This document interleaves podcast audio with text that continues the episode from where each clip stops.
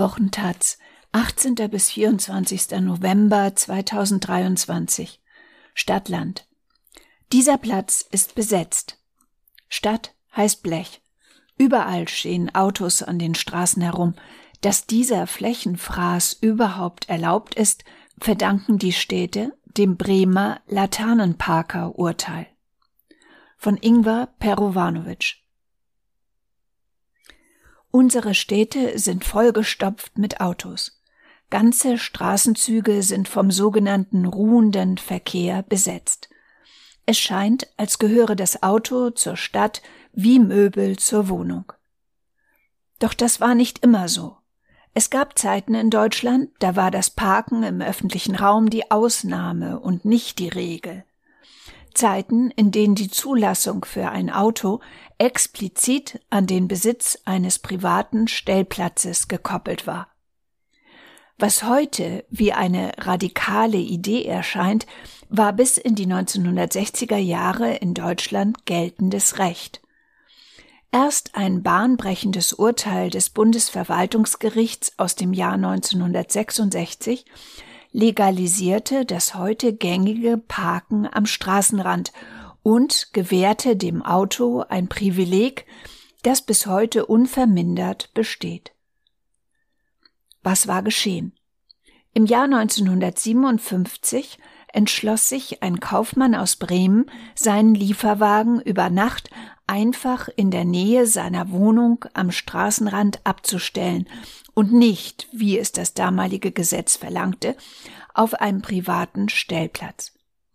Schnell merkte das Bremer Ordnungsamt, dass hier ein Gesetzesverstoß vorlag und untersagte dem Fahrer auf Androhung eines Bußgelds das Parken auf der Straße. Doch der Falschparker zeigte sich uneinsichtig und parkte erneut am Straßenrand. Nach einer weiteren Abmahnung zog der Kaufmann vor Gericht und zettelte einen Rechtsstreit an, der über neun Jahre anhielt und vom Bundesverwaltungsgericht entschieden werden musste. Der Rechtsstreit drehte sich im Kern um eine Frage fällt das dauerhafte Abstellen eines privaten Autos im öffentlichen Raum unter den sogenannten Gemeingebrauch oder nicht. Der Rechtsbegriff Gemeingebrauch garantiert allen Menschen einen gleichen und kostenfreien Zugang zu öffentlichen Flächen wie Straßen oder Stadtparks. Das Prinzip jeder, der nicht gegen den Zweck des Gemeingebrauchs handelt, darf die öffentlichen Flächen nutzen. Verstößt ein parkendes Auto also gegen den Zweck des Gemeinguts Straße? Bis 1966 beantwortete die deutsche Gesetzgebung diese Frage mit Ja. Laut Straßenverkehrsordnung waren Straßen dem fließenden Verkehr vorbehalten und das Parken nur zum kurzen Be- und Entladen oder zum Ein- und Aussteigen erlaubt. Das längere Parken regelte weiterhin die Reichsgaragenordnung von 1944, die besagte, dass Autobesitzerinnen ihre Fahrzeuge nur auf privaten Stellplätzen parken durften. Doch mit der rasanten Motorisierung nach dem Zweiten Weltkrieg war diese Anforderung immer schwerer einzuhalten. Die Anzahl an Autos übertraf die der privaten Stellplätze, so dass frischgebackene Autobesitzerinnen notgedrungen damit begannen, ihre Autos einfach am Straßenrand abzustellen. Vielerorts wurde dies von den Kommunen geduldet, auch wenn es streng genommen einen Verstoß gegen die geltende Rechtslage bedeutete. Als das Bundesverwaltungsgericht nun mit dem Fall des Bremer Kaufmanns betraut wurde, sollte es die Frage klären, ob Parken Gemeingebrauch sei oder nicht. Im Urteilsspruch vom 4. März 1966 heißt es im Wortlaut in einer stürmischen Entwicklung seit Anfang der 50er Jahre ist das Automobil in der Bundesrepublik zu einem Gebrauchsgegenstand aller Bevölkerungskreise geworden. Diese Entwicklung hat der Staat nicht nur geduldet, sondern gefördert. angesichts des Staatsziels, die Motorisierung der Bevölkerung zu fördern und der bereits gängigen Praxis des sogenannten Laternenparkens kamen Deutschlands oberste Verwaltungsrichterinnen am 4. März 1966 zu folgendem Schluss. Damit erweist sich das Abstellen von Kraftfahrzeugen über Nacht sowie an Sonn- und Feiertagen an öffentlichen Straßen als grundsätzlich den Verkehrsbedürfnissen entsprechend und damit als grundsätzlich verkehrsüblich und gemeinverträglich. Kaum ein richterlicher Urteilsspruch sollte für die Städte in den kommenden Jahrzehnten folgenreicher sein als das Bremer Laternenparker Urteil. Mit der Billigung des dauerhaften Abstellens von Fahrzeugen am Straßenrand wurde dem Auto ein Privileg eingeräumt, das unser Stadtbild revolutionierte und sich tief in der deutschen Rechtsprechung verankert hat.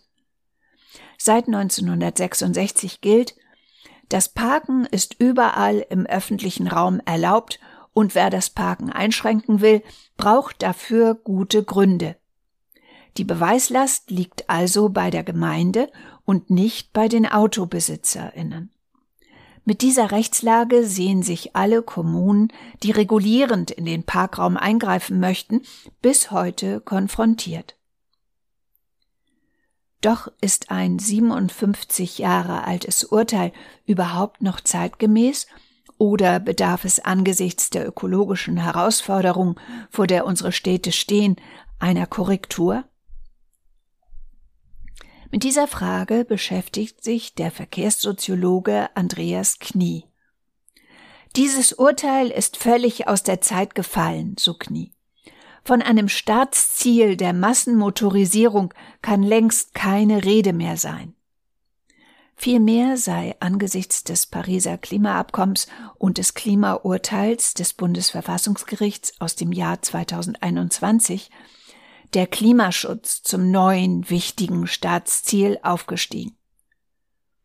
Diese Argumentation könnte Grundlage für einen brisanten Präzedenzfall sein. Man stelle sich vor, so Andreas Knie, AnwohnerInnen würden durch das Aufstellen von Sofas, Stühlen oder Tischen auf Parkplätzen die kontrollierte Grenzüberschreitung wagen und die zu erwartende Ordnungswidrigkeit durch alle Instanzen anfechten. Die Gerichte wären plötzlich mit der Fragestellung konfrontiert, ob in Zeiten der Klimakrise die Definition des Autos als Gemeingebrauch noch Gültigkeit besitzt und ob sie im Sinne des Staatsziels Klimaschutz neu gedeutet werden muss. Tatsächlich wies das Bundesverwaltungsgericht bereits 1966 in seinem Laternenparker-Urteil auf die wandelbare Natur des Begriffs Gemeingebrauch hin und dass sich eine klare Definition nicht ein für allemal festlegen lasse. Die Zurückdrängung des Autos aus dem öffentlichen Raum könnte neben dem Klimaschutz auch mit den veränderten Verkehrsbedingungen begründet werden. In Großstädten wie Berlin verliert das Auto zunehmend an Bedeutung und wird nur noch für etwa ein Viertel der Wege benutzt. Gleichzeitig stehen dem Autoverkehr in der Hauptstadt rund 70 Prozent aller Flächen zur Verfügung. Allein aus Sicht der Flächengerechtigkeit gehörten dem Auto deswegen seine Privilegien entzogen, so Professor Knie. Doch was würde geschehen, wenn Gerichte den Argumenten aktivistischer Anwohnerinnen folgen und dem Auto das Privileg des Gemeingebrauchs entziehen würden? Autobesitzerinnen müssten sich von nun an einen privaten Stellplatz auf eigenem Grund oder in Parkhäusern suchen. Die Straßen würden vom stehenden Blech befreit und böten Platz für Grünflächen, Spielplätze oder die Gastronomie. Es würde eine Revolution unseres Stadtbilds bedeuten. Was in Deutschland noch wie eine ferne Utopie klingt, ist in asiatischen Großstädten längst Realität.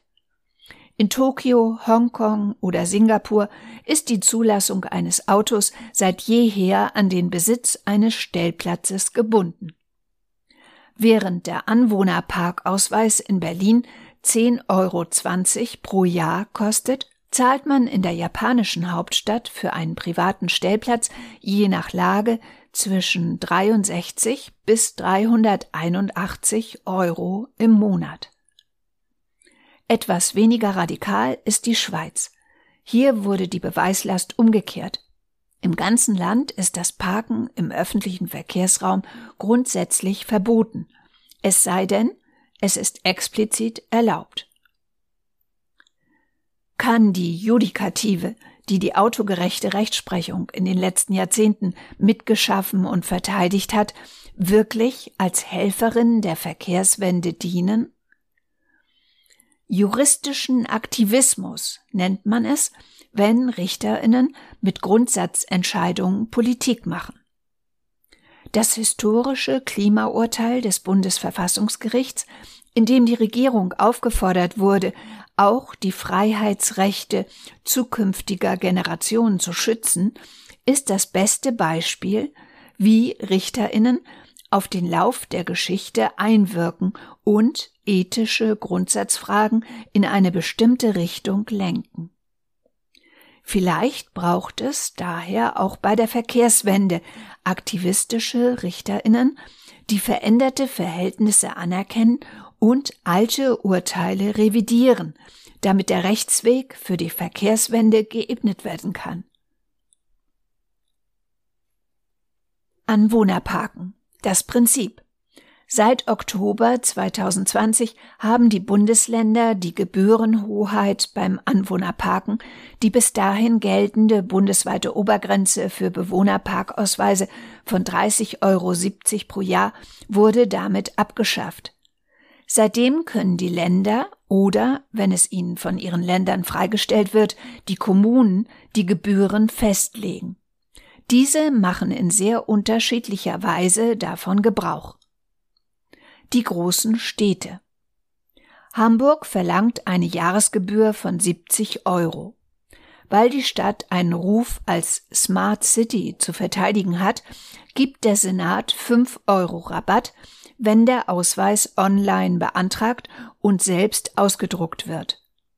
In München zahlt man für die 10 bis 15 Quadratmeter große Fläche, die ein parkendes Auto so braucht, 30 Euro.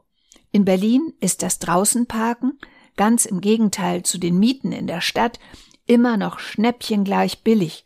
Hier kostet es 10,20 Euro pro Jahr. Preise in Bewegung. Nicht überall gelten solche Dumpingangebote. In Ulm zahlt man 200 Euro. 2024 sollen es 300 Euro sein. Was da in Bewegung kommt, ist auch zum Beispiel in Münster zu sehen. Dort kostete der Ausweis bis Ende Juni 17 Euro.